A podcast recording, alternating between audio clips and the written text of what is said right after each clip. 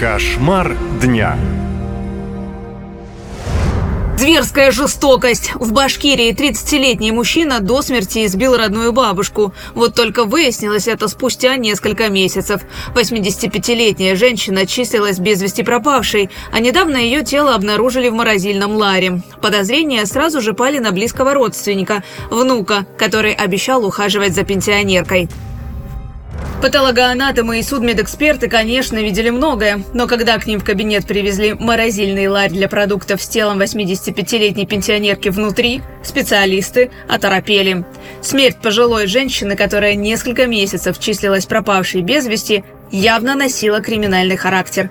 А подозреваемым в уголовном деле стал один из самых близких ее родственников – 30-летний внук – все свое детство Данис Уракаев провел с бабушкой. Женщину в деревне любили и уважали все односельчане. Всю жизнь она рассчитывала только на себя. Держала скот, вела хозяйство, вырастила дочь, а потом и с внуком нянчилась.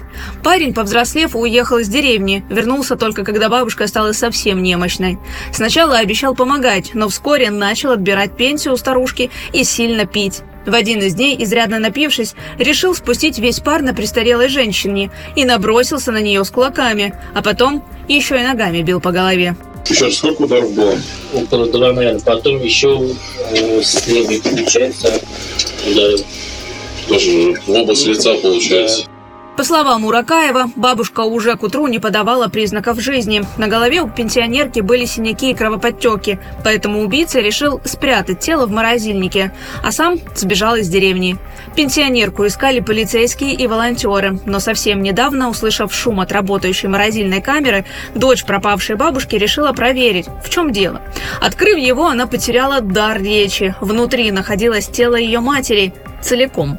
Когда внука вычислили, он пытался обмануть правоохранителей, мол, уехал на заработки, а бабушка вообще своей смертью умерла.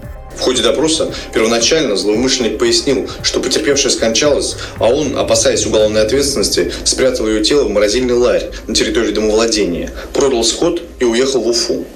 Но при проведении судебно-медицинской экспертизы у женщины были установлены телесные повреждения.